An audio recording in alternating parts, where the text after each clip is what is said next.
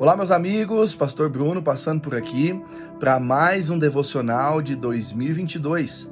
Hoje o episódio 57 de 365. Vamos ao texto. Provérbios 29 e 25.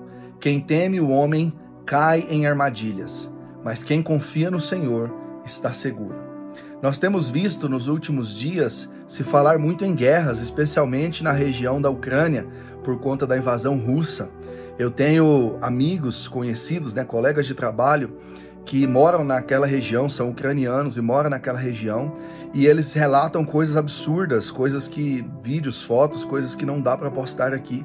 Tamanha atrocidade, guerra mesmo, né? Mortes, pessoas desabrigadas, pessoas sem energia, sem sinal de celular, uma coisa absurda mesmo.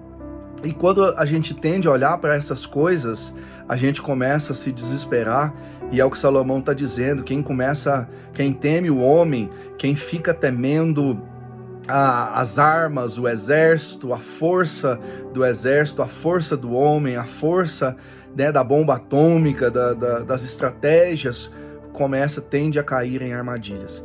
Por outro lado, ele está dizendo que quem confia no Senhor está seguro. Queridos, a nossa fé precisa estar no Senhor. A nossa confiança precisa estar no Senhor.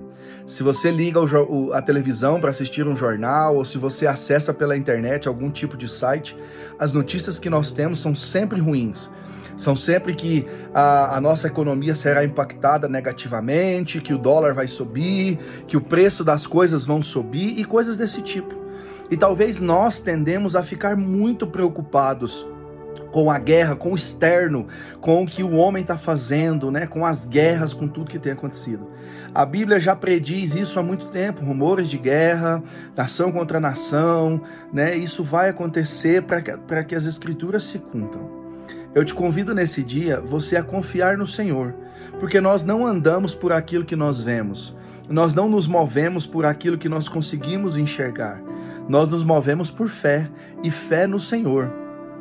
Então eu te convido a exercitar a tua fé, a colocar a tua confiança e a tua fé no Senhor, mesmo que você não esteja vendo, mesmo que o jornal, as notícias, os vizinhos, os amigos, os parentes estejam todos alarmados e preocupados. Seja você um, um, um lugar de calmaria, seja você aquela pessoa que as pessoas vão procurar dizendo por que, que você está tão calmo? Você não está preocupado com a guerra? Você não está preocupado com a subida dos preços? E você vai dizer: Olha, tudo isso pode acontecer, mas eu, a minha confiança, eu decidi colocar a minha confiança no Senhor, por isso eu estou seguro. Eu te convido a exercitar a tua fé, a tua confiança no Senhor nesse dia, e Deus te abençoe em nome de Jesus.